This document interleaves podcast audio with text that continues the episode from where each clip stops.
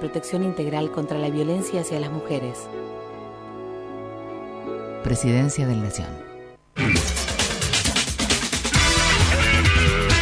Ahora te podés descargar a tu celular nuestra aplicación desde Play Store. Búscanos como AM 1010 Onda Latina y escuchanos estés donde estés.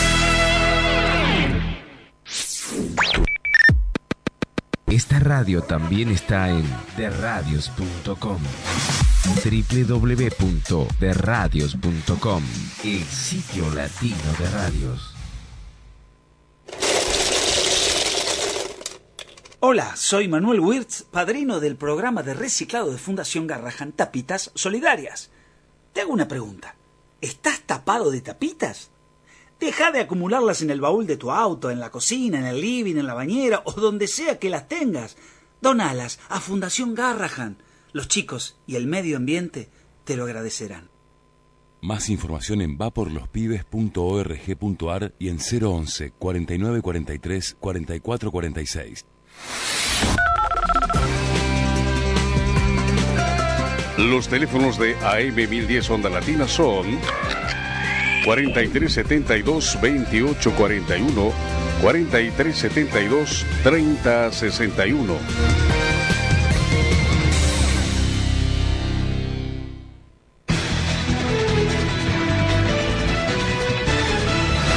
Fin del espacio publicitario.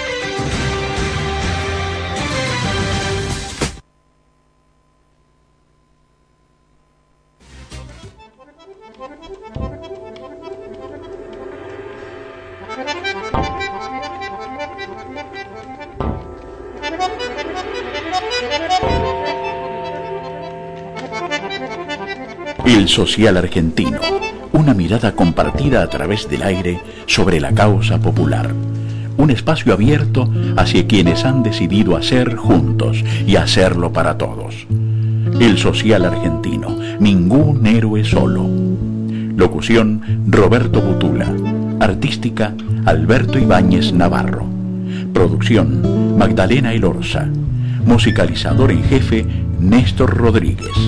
Artística y entrevistas, un gran equipo y una barra completamente agradecida. Sobre una idea de Carlos Elorza, el social argentino.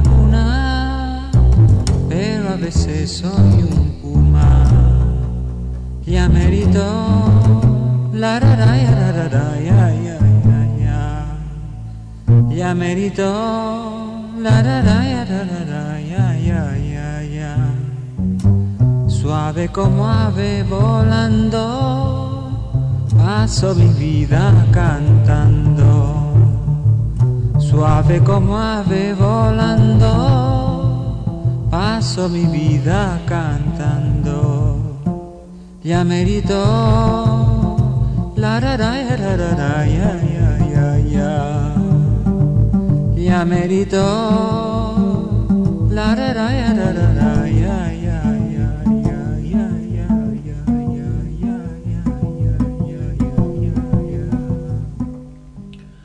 Muy buenas noches, este es el Social Argentino del 5 de abril de 2016. En la operación técnica está nuestro amigo Leandro. Está ahí. Eh, está Magdalena en la producción, soy Carlos Elorza, les doy las buenas noches. Eh, este programa, en primer término, lo vamos a dedicar a um, todos y todas los trabajadores y trabajadoras despedidos, suspendidos y maltratados desde la llegada al poder del gobierno que ha comenzado su gestión el 10 de diciembre de, mil, de 2015. Eh, a los trabajadores de medios, de medios, hay muchos trabajadores de medios despedidos por causas que se argumentan económicas en algunos casos, habría que ir analizando, como dicen algunos, caso por caso, no los despidos, sino las este, invocaciones de las causas económicas. En otro contexto seguramente se hubiera hablado de eh, una agresión a la libertad de expresión. Hasta hace poco se decía que, digo, hasta la asunción del nuevo gobierno, en la Argentina se hablaba de eh, agresiones a la libertad de expresión, ya no solo la de prensa, a la expresión. Cuando, por ejemplo, se le se intervenía legítimamente como accionista en la Asamblea de Accionistas del Grupo Clarín. Ahí se hablaba de agresiones a la libertad de expresión, en fin, una serie de cosas. Acá se despide a los trabajadores de prensa, se ahoga a los medios que no adhieren a la ideología gobernante y se se deja sin trabajo y sin aire y sin expresión, sin posibilidad de información. El famoso derecho a la información en la Argentina está absolutamente pisoteado por un poder que, cree que, que, se naturaliza lo, lo, que, lo que le afecta, eh, riendo, haciendo mohines frente a un periodismo dócil eh, como hemos asistido en el día de hoy a, la conferencia de prensa para explicar por qué el presidente de la Nación tiene cuentas ocultas en paraísos fiscales. El presidente y varios de, su, de los miembros de su equipo gobernante en algunos municipios, eh, eh, algún periodista, llamémosle deportivo, que trabajó muchos años para el presidente y que creo que sigue trabajando, seguirá haciéndolo seguramente con la plata que le hizo ganar, este, seguramente debe seguir trabajando, también tenía cuentas en, ese paraíso fiscal. Y además en un contexto muy este, notoriamente enfocado a, producir una instalación en la sociedad de un clima de investigación eh, a través de antiguos y nuevos y permanentes eh, voceros que hoy día nos animamos a, señalar que si en alguna oportunidad en la Argentina vuelve a escucharse el que se vayan todos, esta vez probablemente también ese que se vayan todos, ese todos involucre a algunos señores y señoras que se dedican a trabajar supuestamente de periodistas y de comunicadores. Porque lo son, pero con ventaja son realmente comunicadores que participan de un aparato de difusión que tiende a naturalizar eh, lo, impugnable del régimen gobernante y mm, tienden a amplificar y a eh, exagerar responsabilidades por cuestiones menores en cualquier funcionario o simplemente adherente al régimen anterior, buscando generar un show mediático judicial. Este es otro problema, este es otro problema al que estamos asistiendo este, actualmente. Eh, habrá que recurrir a la memoria y de personas prudentes, que es una de las virtudes que se debe reconocer en los magistrados, para recordar eh, operativos y episodios como los que se están ofreciendo a la prensa, casi con una casi con un organigrama de producción de noticieros de los horarios centrales. con detenciones de personas que no, se, eh, que no eluden la acción de los jueces, sino que concurren a sus despachos. Y no estoy hablando, y no estoy hablando de responsabilidades penales ni civiles de estas personas. No, no, no, no es el objeto de este programa, eh, no hay elementos disponibles para analizarlo y eh, estos son los jueces que tiene esta sociedad y los fiscales que tiene y los funcionarios relacionados con el Poder Judicial que tiene. No hay mucho más que esto. Em, así que eh, eso es un tema que sorprende, que llama la atención, la diligencia en algunos casos y en otros no, la, mm, dirección que toman los acontecimientos cuando eh, le toca intervenir a determinados este, a determinados jueces. Esto em, no se le cuenta en general al público, pero bueno, siempre ocurre que hay diferencias de criterio, no es ninguna novedad. Eh, pero una cosa son diferencias de criterio y otra cosa son diferentes modos de, eh, de tratar a determinadas personas.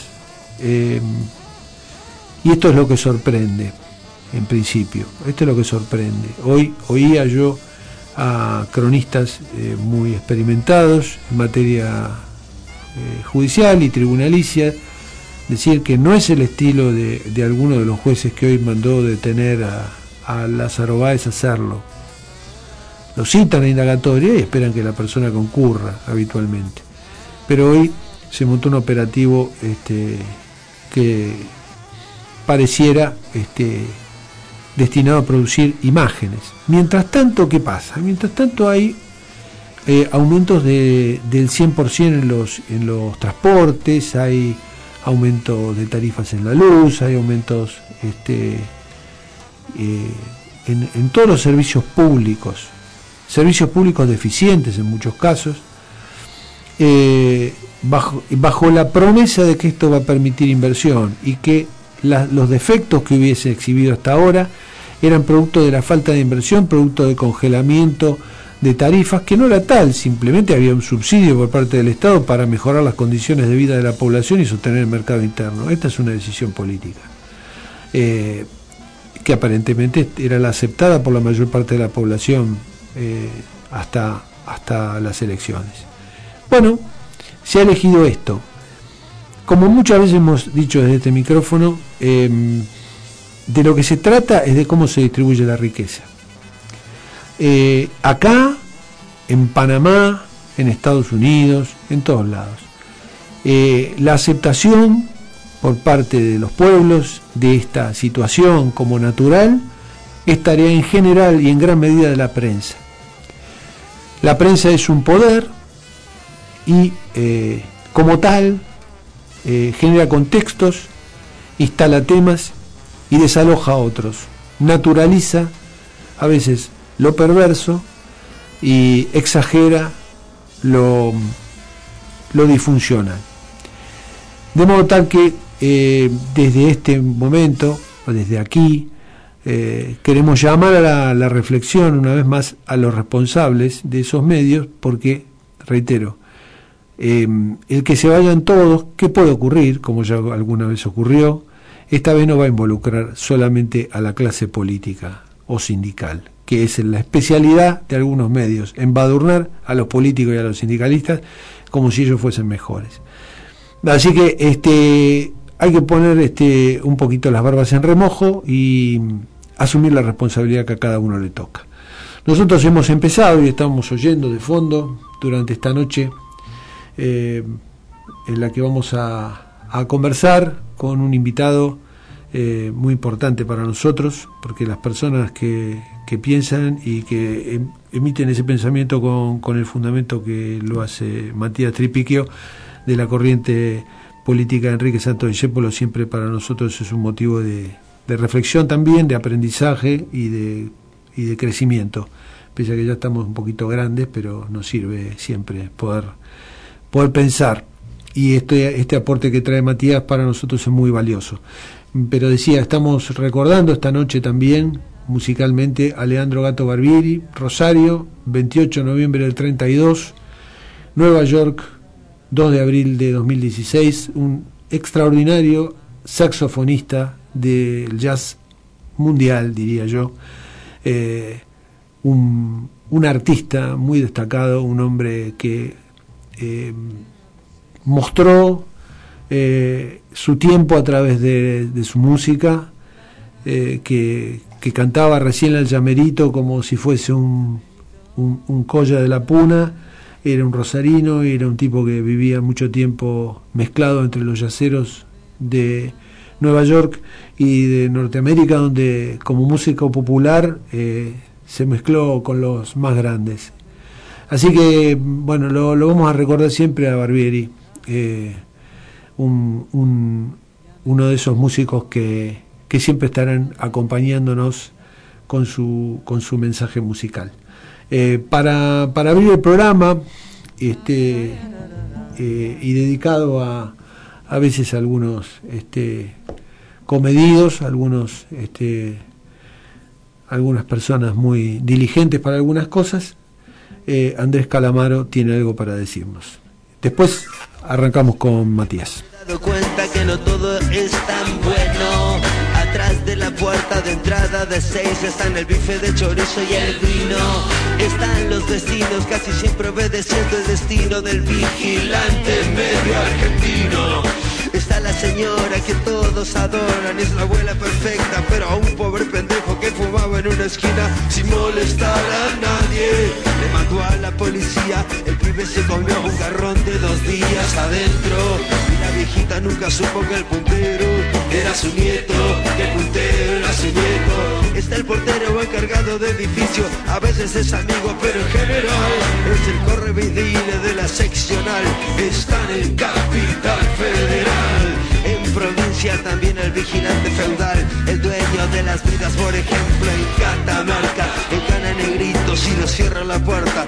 Y sus hijos, educados con toda severidad, le hicieron la boleta a María Soledad, este legislador progresista que termina votando para bien de los vecinos, lo mismo le parece ser travesti o asesino.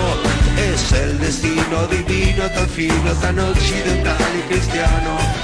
Cosmopolita y parecino, tan típico matute pero en el de Don Gato. El vigilante argento, además es barato, además es barato.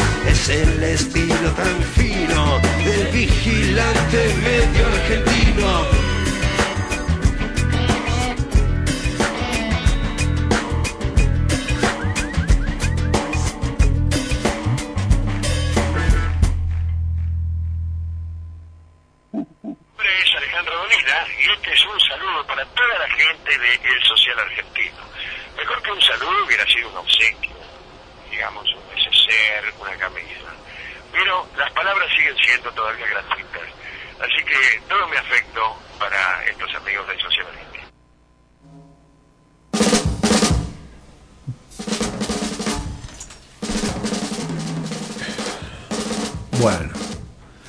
Ahí está.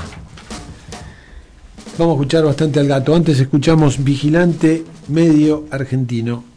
Ese era Andrés Calamaro. Eh, mientras Nextel sigue generando ganancias millonarias, a los directivos de la empresa no les tiembla el pulso a la hora de realizar despidos masivos e injustificados, dejando a cientos de trabajadores y a sus familias en la calle. Eh, desde comienzos del 2016, Nextel inició una agresiva política de comillas, reestructuración, una forma elegante de escribir una estrategia de despidos masivos y arbitrarios.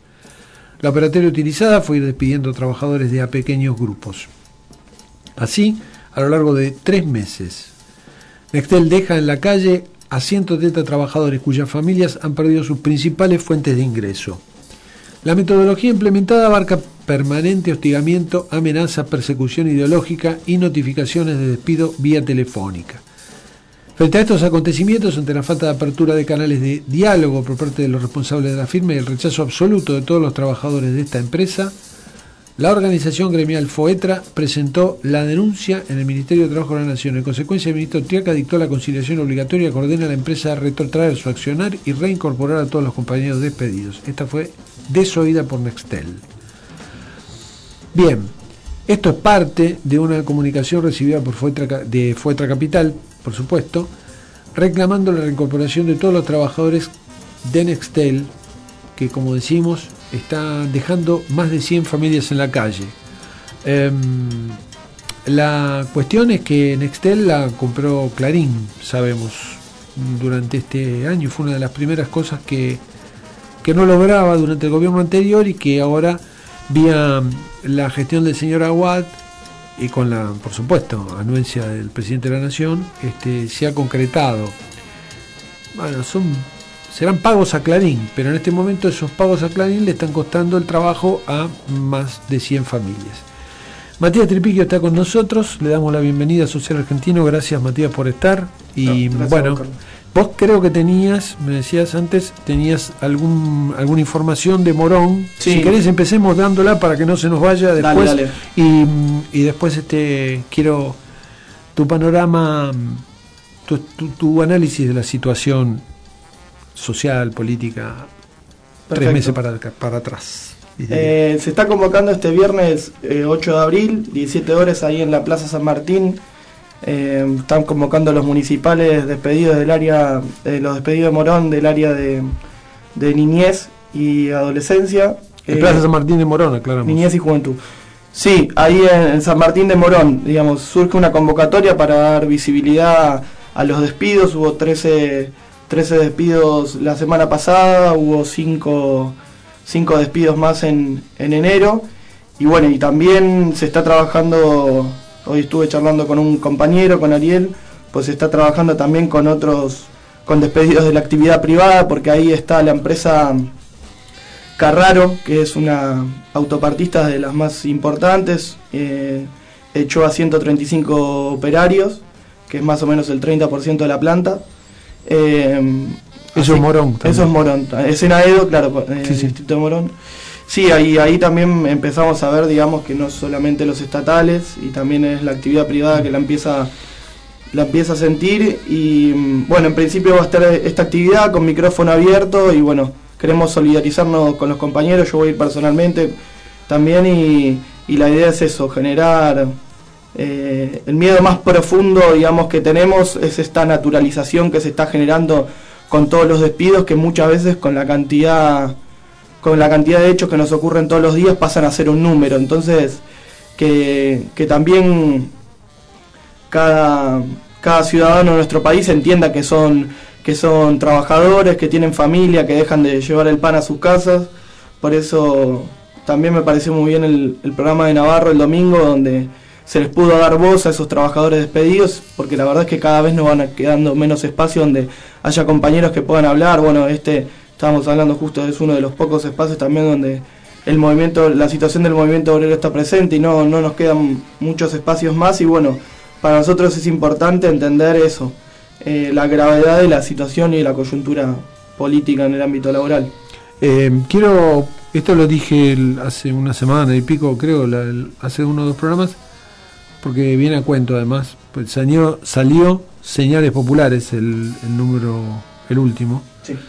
Eh, de 1976 a 2016, el gobierno de los empresarios, y es la revista, la publicación que emite la corriente política Enrique Santos Discépolo. Así que eh, esto lo puedo conseguir en Rivarola 154 y, y ¿dónde más? ¿Tenés idea? Eh, principalmente en el. nosotros hacemos una distribución a pedido, digamos, así que. O sea, se pueden mandar un mail por el buscador a, Corriente Política Enrique Santo Discépolo y difundirlo. Exactamente. Sí, sí, sí. Ahí pueden pasar por el Centro Cultural o mismo, bueno, eso, hacemos con varios sindicatos que participan parte de la publicidad también en el diario y, en la difusión, que trabajamos, eh, tratamos de trabajarlo políticamente. Eh, están, ¿cómo es? Están, eh, digamos, las entregas personales a cada, a cada gremio. Digo, porque además los que somos lectores de Norberto Galaz en sus libros y en sus artículos, eh, Norberto siempre publica, en, además de coordinar esta, esta publicación, obviamente presenta normalmente algún trabajo eh, de actualidad. Em, puntualmente, digo, eh, porque forma parte de, esta, de esta realidad. Estamos viendo em, algunas, eh, yo diría, O sea, la palabra reaparición no sé cómo es, si, si es muy apropiada. Eh, sí creo que hubo un intento de, de algún modo, desaparecer al, movimiento obrero de la escena política. Eh, deseo, pretensión externa al movimiento obrero y con algunas colaboraciones, porque hay que decirlo, este, pero no más colaboraciones que las que puede haber en otro sector a su, a su descrédito y a su, eh. El otro día fue muy fuerte ver al, a como se le conoce al gallego Fernández de UTA sentado al lado del ministro de Transporte. No sé qué tenía que hacer Fernández ahí, no lo voy a entender nunca.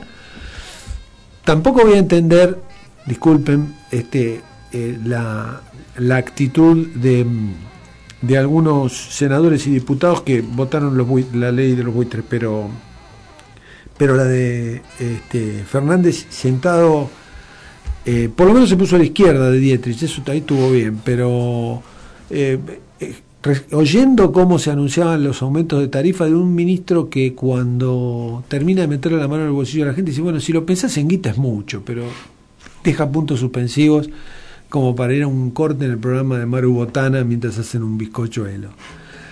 No sé, no sé qué hacía él ahí. Pero mm, vos además eh, participás en distintos ámbitos eh, en los cuales se está intentando eh, una articulación entre la actividad del movimiento obrero y, y- qué es lo que ves eh, en ese en ese ámbito, cómo se está dando esa, esa relación.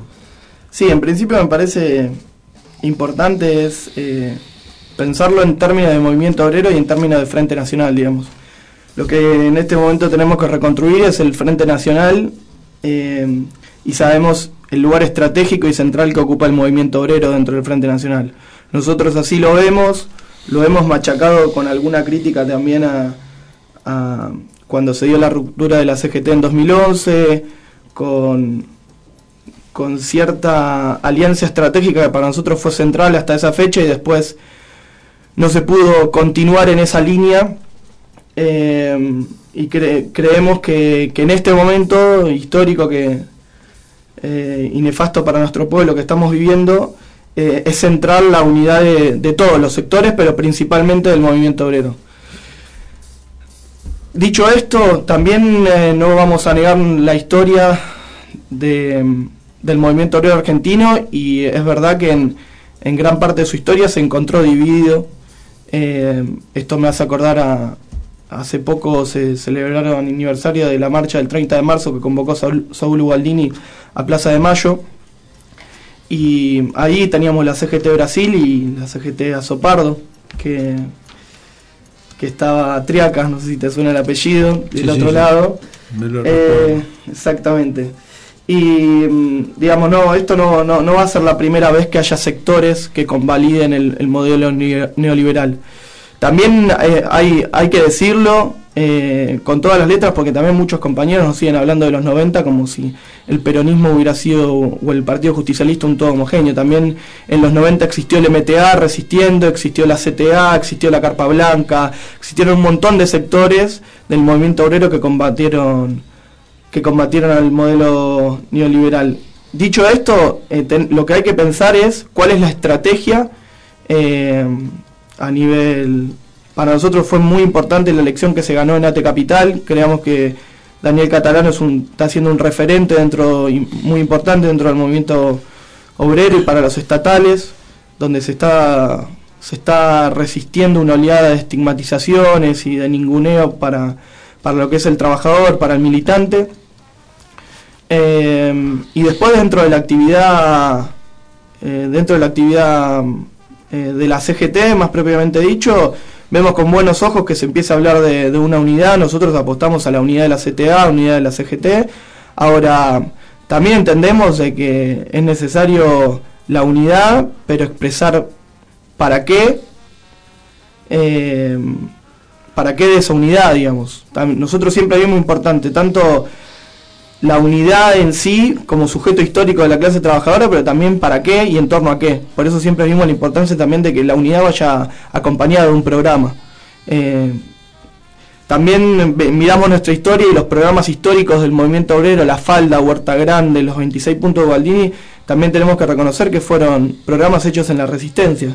Entonces, también tenemos que aprender de esos, de esos hechos históricos eh, y saber que en este momento no, no nos podemos dar el lujo de, de, ir fraccionados en ningún ámbito y menos en, de parte de, lo- de los gremios y los sindicatos, eh, porque la historia así lo demuestra que la unidad hace la fuerza, como decía el general, y en estas situaciones donde se está avanzando no solamente con los estatales, sino con los privados, es, es estratégico que, que, el movimiento obrero esté unido. Ahora, esa unidad también se tiene que dar en la calle. Yo creo que hoy, independientemente de lo que se decida en un, en un edificio, sea en Azopardo, sea en cualquier escritorio, lo importante es que, pongo un ejemplo que pasó esta semana, el compañero Palazzo estaba en la marcha de, la, de los compañeros docentes, eh, digamos, y ahí había un montón de dirigentes sindicales y nosotros venimos trabajando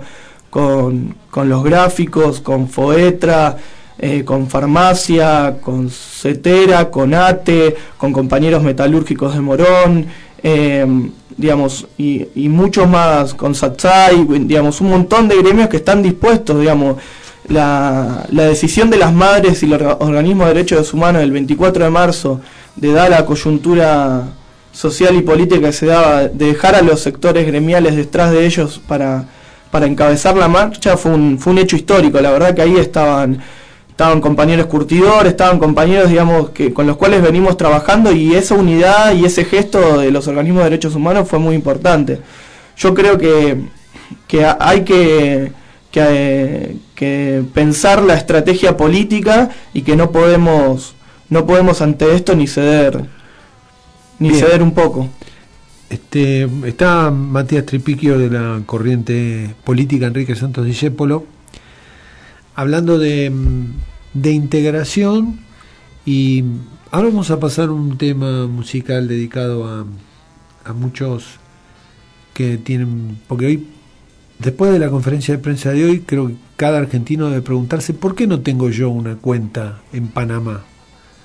Eh, y, a los que le hacen de comparsa a ese discurso, le vamos a dedicar eh, de Hugo Midón y Carlos Gianni Piratas, que esto es una comedia musical infantil que se llamaba Vivitos y Coleando. Pero antes le voy a dejar plasmada o planteada una pregunta a, Matías para después del tema, que tiene que ver con, vos hablaste de, un, de una instancia de integración muy interesante, eh, vos notás que se plantea, eh, ya sea desde las organizaciones gremiales que nombraste, y o, y o juntos con, con organismos de derechos humanos u otros, eh, ¿ves la necesidad de reunir otros, otros colectivos y abrirse a- a la comunidad? En los barrios hay mucha preocupación, mucha angustia, mucha necesidad de saber qué pasa con el otro.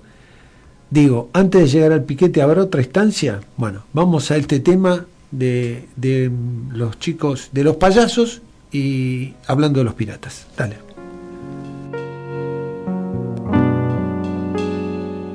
Piratas. En todas partes hay muchos piratas. En el asfalto de la gran ciudad y en alta mar también. Muchos piratas se llevan lo que hay, no les importa si el botín es personal o de la sociedad, lo mismo da para un pirata, piratas. En todas partes hay muchos piratas. En el asfalto de la gran ciudad y en alta mar también.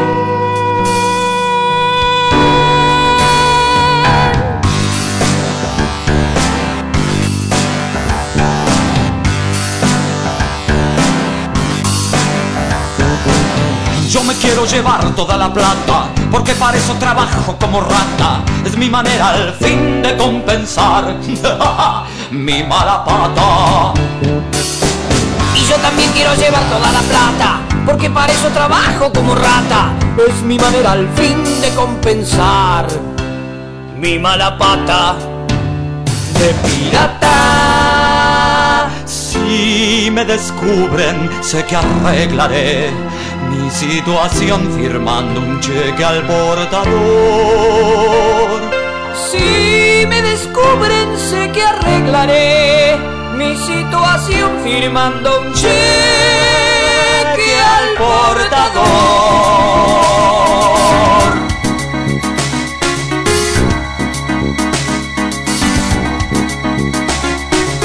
No me pregunten si está bien, ni me pregunten si está mal. Soy pirata, soy pirata profesional. Mi vocación es verme bien, que no me falte nunca pan, ni Mercedes, ni Mercedes Benz.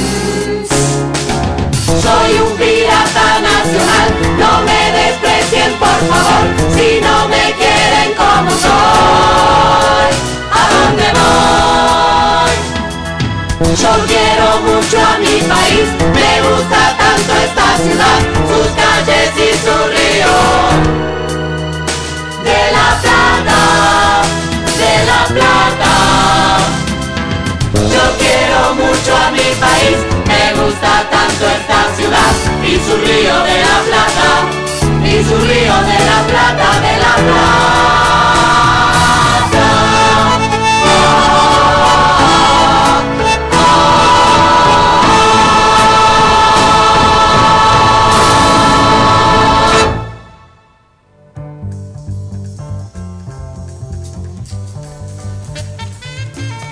Bueno, ahí estaban los piratas. Decían, no me toquen mi Mercedes-Benz. Bueno, eh, seguimos oyendo de fondo, quiero decir, eh, Tercer Mundo se llamaba esto de Gato Barbieri. Eh, esto que oímos ahora es Antonio Das Mortes. Antes oímos la introducción del programa con la canción de Llamero y Tango.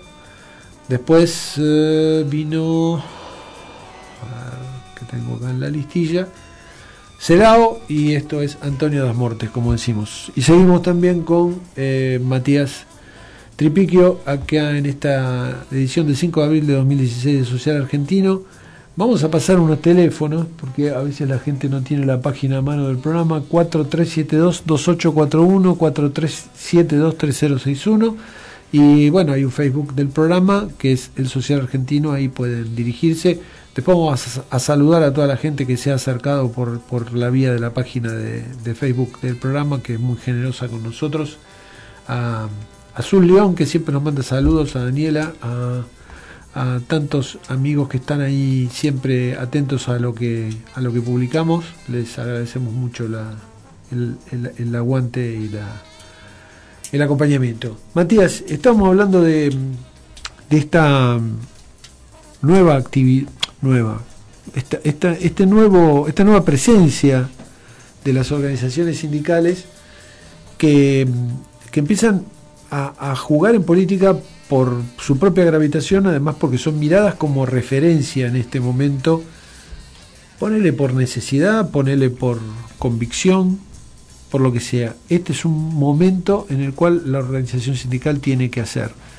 Eh, hay posibilidad de, vos notás la posibilidad de que las organizaciones se vinculen, como decías antes, con, eh, con los derechos humanos y con otros colectivos que, que sean capaces de contener, porque hay un Estado que evidentemente ha dejado de contener un montón de cosas. Vos recién describías la situación de Morón, se deshace de responsabilidades.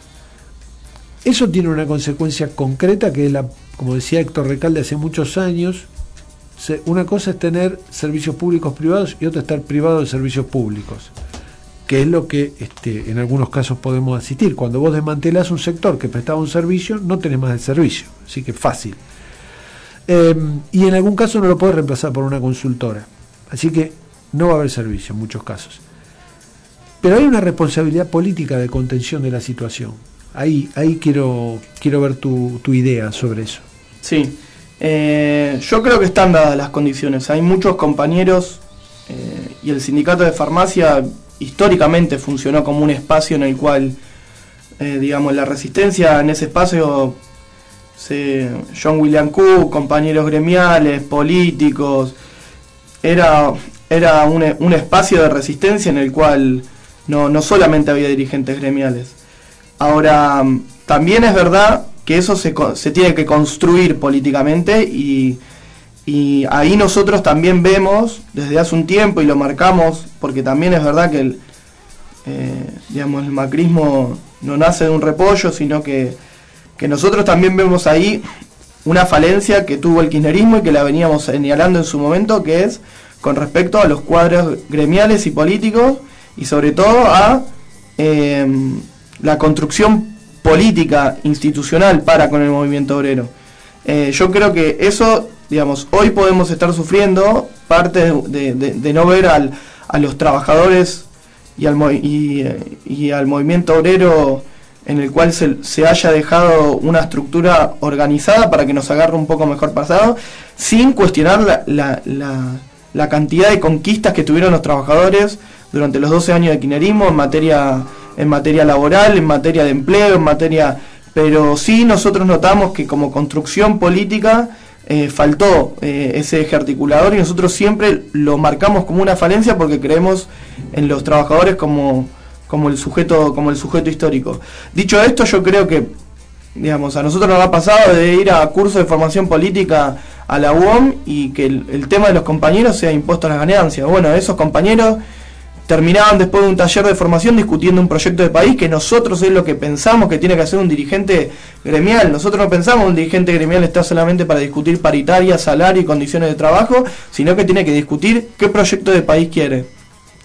Ahora, también hay una realidad dentro de eso, es que eh, la, consigna que muchos compañeros eh, cantan de vamos a volver hay que llenarla de contenido. Mm. Y hay que preguntarnos para qué queremos volver y con quiénes, porque no podemos solamente volver para hacer lo mismo que se hizo, digamos, hay que buscar una profundización de eso. Y nosotros, digamos, hay preguntas que nos tenemos que hacer. Si nosotros vemos que nos, nos quedó el sector financiero pendiente, hacer una gran reforma tributaria, grabar la mayor porcentaje de la renta financiera, ¿lo vamos a hacer sin los compañeros bancarios, digamos, en una alianza estratégica con los trabajadores que tengan control sobre eso? O, sobre una discusión que perdimos, lo digo en términos de correlaciones de fuerza, no, no estoy endilegando ni a la conducción ni a ningún dirigente, pero cuando se discutió el tema de la participación en las ganancias de las empresas, nosotros no estábamos charlando de que eso significaba nada más una cuestión económica de mayor, mayor, mayores ingresos para la clase trabajadora, sino que era el control de los obreros sobre el balance, digamos, y el control también de tener un mayor conocimiento de la producción. Eh, entonces, digamos, nosotros, el otro día, el compañero Rashid, en una, en una, en una peña de farmacia que se, eh, de, allá en agronomía que se hizo, decía una frase que a mí me gustó mucho, que es, eh, porque también en, estos días donde la coyuntura nos pega todo el tiempo, tenemos que, que yo tengo una profunda fe en el pueblo argentino y, sobre todo en, en, el sector trabajador y en el movimiento obrero. Eh, digo, las victorias no son para siempre, ahora las derrotas tampoco son para siempre.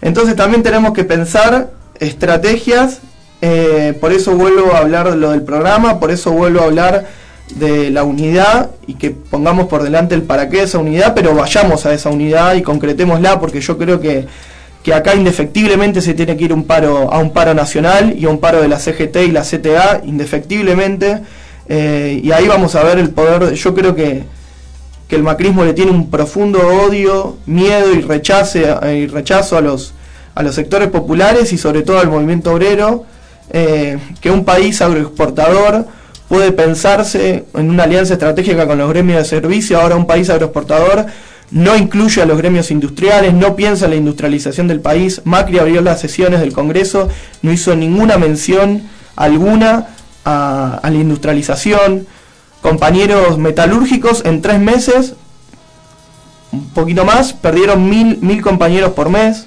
Digamos, esto la UOM ya lo pasó. La UOM pasó de 500.000 afiliados en 1975, su mayor auge, eh, y traerlo, pagar el retorno de Perón eh, para que lo traiga ese avión, a terminar al fin del 2001 con 90.000 afiliados y un gremio totalmente quebrado. Hoy en día el quinerismo dejó a la UOM, eh, no el quinerismo, sino su, su, modelo, su modelo productivo y los compañeros dirigentes sindicales que han la verdad que han estado a la altura de las circunstancias porque han, han hay que separar las cosas. La UOM ha, ha, parado y ha hecho paros históricos contra Techín y Siderar y, y, muchas otras empresas durante los 12 años del kirchnerismo, sabiendo que ahí estaba la disputa capital-trabajo y la concentración, la concentración de los grupos económicos. Y, y hoy en día tenemos un, gremio eh, con 350.000 afiliados, pero que también una con toda la tecnología que hubo de por medio, con la diferencia de los años, pero que también depende netamente de las barreras proteccionistas y del modelo económico, porque si vamos camino a una apertura a las importaciones, e-, ese modelo se cae y empezamos a tener una sangría como la estamos viendo ya hoy, porque, digamos, ahora empiezan a salir los números, nos hablaron de que el país no había crecido y el INDEC de Macri habló la semana pasada de que crecimos 2% en una economía o más, en una economía en recesión. Nos hablaron de 7% de, de déficit fiscal. Después vemos que esa medida era, ese balance era hecho después de que liberaron las, retenciones a la minería y, y todas las secciones exenciones impositivas que hicieron. Eh, entonces plantean un, una serie de catástrofe económica para justificar tremendamente el ajuste, el ajuste que están haciendo. Eh, entonces me parece, me parece que va, va por ese lado. Nosotros como trabajadores tenemos que salir a, a defender y a desarticular todas esas onceras que se están pensando, como decía Jaureche, y creo que los dirigentes, hay varios, varios cuadros sindicales que se han formado, pero digo, también podemos ver alguna falencia de construcción política que creo que, que, que, en eso se podría, se podría haber estratégicamente pensado un poco mejor. Bien, y además creo que mientras te oía, eh, pensaba también que además de los trabajadores, eh, hay otro sector que debe ser eh, también, me parece que tiene que ser también interpelado. Hoy se lanzó lo que creo que será finalmente la conducción del peronismo, no sé por cuánto tiempo, eh, una lista de unidad en la que, bueno, prácticamente creo que entró casi todo el mundo. Eh, me parece que es una propuesta bastante amplia, no, no, no la he visto limitada este, a, personas que, bueno, me, parece que contiene bastante, para decirlo de algún modo. Después veremos, el tiempo indicará a ver, qué, resultados da. Eh, lo, que me, lo que me parece es que a veces, eh, a mí me da la sensación famosa de, del baile en el Titanic. Yo veo a veces decisiones políticas que se toman desde, el gobierno, ¿no? que me parece que es absolutamente, es como prender un pucho en medio de un polvorín. Puede pasar cualquier cosa. Entonces, este... Eh, a veces pienso, ¿qué pasaría si esto eh, determina un, quiebre institucional? No sé, se van, se van. Ha pasado en la historia argentina, así que no va a ser, no estoy diciendo nada raro. ¿Y qué hacemos? Porque esa es la otra cuestión. Yo creo que de mínima eh, el, gobierno actual aspira a que todo el mundo, y esto es lo grave, y aquí lo, hemos dicho, de la votación de los fondos buitres, tiende a igualar a la, llamada clase política para decir la política es una porquería. No para decir, mirá, como antes señalabas vos, en los 90 hubo gente que le hizo el caldo gordo al acuerdo marco y al, al consenso de Washington y a las medidas que propuso la conducción económica del gobierno de Menem y hubo gente que la enfrentó. En este momento hubo gente que votó a favor del acuerdo con los fondos buitres y gente que no votó a, ese, a favor de ese acuerdo y algunos también son gobernadores y tienen responsabilidad sobre, sobre provincias enteras y van a tener que sufrir las consecuencias de un gobierno que no tiene miramientos a la hora de ejercer este, eh, el yugo. Entonces, digo, eh, habría que plantearse, me parece, desde el movimiento obrero y en eventualmente de una conducción como la que aparenta eh, haberse dado el, el, partido peronista, bueno, ir hacia el pueblo y preguntarle también al pueblo qué, qué quiere, porque perdimos una elección. Eh, si se puede, armar el Frente Nacional antes de que haya que hacerlo a las apuradas. Digo, estos pasos, me parece que se están dando, debieran contribuir a la contención de expresiones que no sean necesariamente peronistas, pero que hay necesidades y que hay que afrontarlas. Y hay que eh, decir derechamente lo que haya que decir. Este, derechamente lo digo en el sentido, en el sentido de decir las cosas como, como uno las ve sinceramente. Que las personas de- de- de- del pueblo común, aquel que dice yo no tengo una idea política, pero tiene problemas, encuentre un, espacio de contención. Y digo, esa ha sido generalmente la, la, fragua de la que surgieron los movimientos populares. Entonces digo, que cada uno tome su lugar, desde el lugar que pueda hacerlo, como en el aporte que pueda hacerlo. Estará el cuadro político, el militante, el simpatizante, no sé, todo el mundo tiene un lugar. Algo en referencia con lo que vos decís. eh, digamos, creo que mucho de lo que militamos la campaña y, sosteníamos cuando se abrió la instancia de balotage, que independientemente que te gustaran o no los, candidatos, los que tenemos que volver a, retomar son, son los, los, los dilemas históricos y la- los, las consignas históricas, digamos. Ahí lo que se disputó, se, dispu- se disputaron dos proyectos de país. Digamos, eh, no- no- nosotros no discutíamos nombres. Digamos, el, el justicialismo yo veo eh, válido todavía, pero hay que llenarlo. es- esa unidad también tiene que estar llena de contenido y también esos compañeros tienen que salir a tienen que salir a la calle a pedir por los despedidos. Hoy yo creo de que de que el peronismo se hizo en las calles, se hizo el 17 de octubre, se hizo en la resistencia, eh, digamos la participación activa de los trabajadores se hizo se hizo en la calle, no se hizo en los escritorios. Entonces me parece que eh, que es importante volver a la esencia. Muchos compañeros siempre hablaron que ellos entendieron que después del balotage le, le empezaron a hablar a gente que no le hablaban, digamos, porque vieron la- eh, lo peligroso de lo que se venía y otros la pifiaron, me parece, porque seguían, digamos, en un camino de, llevar aguas para su molino. Yo creo de que es- estamos ante un- una coyuntura tan grave que, que requiere gestos de grandeza. Hoy lo que tenemos que hacer es tratar de, eh, de tratar de sumar la mayor cantidad de fuerza que tenemos eh, para, para resistir este momento. Y no lo digo re- resistir en términos de también resistir una palabra peligrosa si, si nosotros si nosotros no, no pensamos si nosotros no pensamos esa resistencia en términos de construir políticamente. Porque la realidad es que se terminó con un 49% en el balotaje, ahora todo ese, ese 47 no es un todo homogéneo. Eh, ahí hay un montón de sectores y yo creo que no se puede ser mezquino. Digamos, vamos a necesitar de todos, de todas las estructuras, de todos los partidos, de todas las ideologías. Entonces me parece que en eso yo creo que el, el movimiento obrero en su conjunto puede dar y es un sector estratégico para dar esa lucha y el paro el, otro día el- lo- los paros que se vienen dando de ATE hay, hay una heterogeneidad de compañeros porque lo vimos cumplimos hace poco 40 años del golpe militar lo vemos ahora digamos tenemos dentro del campo popular distintos signos políticos eh, de izquierda peronista de ortodoxos. Ahora en el 76 vinieron y nos llevaron a todos sin distinción de eh, sectores más de izquierda, progresista, y hasta algunos ni siquiera tenían participación político-partidario, sino que eran simples sindicalistas combat- combativos o no combativos dentro de una fábrica y fueron llevados y apuntalados por eso. Pero principalmente en los grupos empresarios apuntaron a esa clase trabajadora. Entonces me parece que también tenemos que aprender de eso porque en esta instancia también están echando un montón de compañeros que los endilgan de kirchnerista y son trabajadores y por el hecho de ser trabajadores o militantes, y no importa el sector que sea, lo están estigmatizando y los están echando. Por eso tenemos que aprender de eso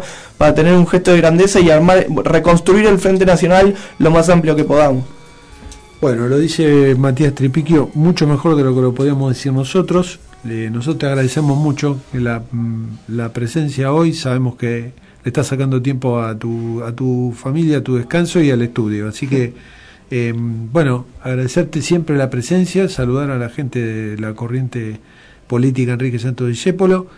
Eh, ustedes saben que este espacio les pertenece, así que no, no tienen que anunciarse. Eh, muchas gracias a Vitale, a Javier Vitale, que lo anuncié por el Facebook, que no ha podido venir, porque hoy hizo de productor de este programa. Nosotros vamos a traer dirigentes gremiales, ya han pasado por acá, eh, Beto Pianelli, Hugo Yasky, Victorio Paulón, eh, Luis Cáceres de Ladrillero, bueno, eh, han pasado muchos, no quiero olvidarme de nadie, y van a seguir pasando porque este programa ha sido, creo que cumplimos 10 años este año, mirando mal de la memoria, pero me parece que a mitad de año estamos en eso. Ha sido pensado para, para dar un canal de, comunicación a, a los dirigentes gremiales, en tanto tipos que se han puesto a construir este, para todos. Así que mm, nosotros eh, vamos a seguir con esa idea. Eh, hoy casi viene Nono Frondizi, si no vino hoy, por ahí viene el martes que viene, o viene Victorio Paulón, o quien podamos conseguir para esa oportunidad, porque queremos seguir abriendo el micrófono para esta necesidad de un pueblo que, como se dijo hace mucho tiempo, hoy vuelve a pedir paz, pan y trabajo. Así que bueno, agradeciéndole a Leandro, a Magdalena, nos vamos a ir con una pregunta que hacía Norberto Napolitano hace muchos años y que acá canta la Mississippi. ¿A dónde está la libertad? Chao, hasta el martes. Esto fue el Social Argentino. Solo quiero escapar de toda esta locura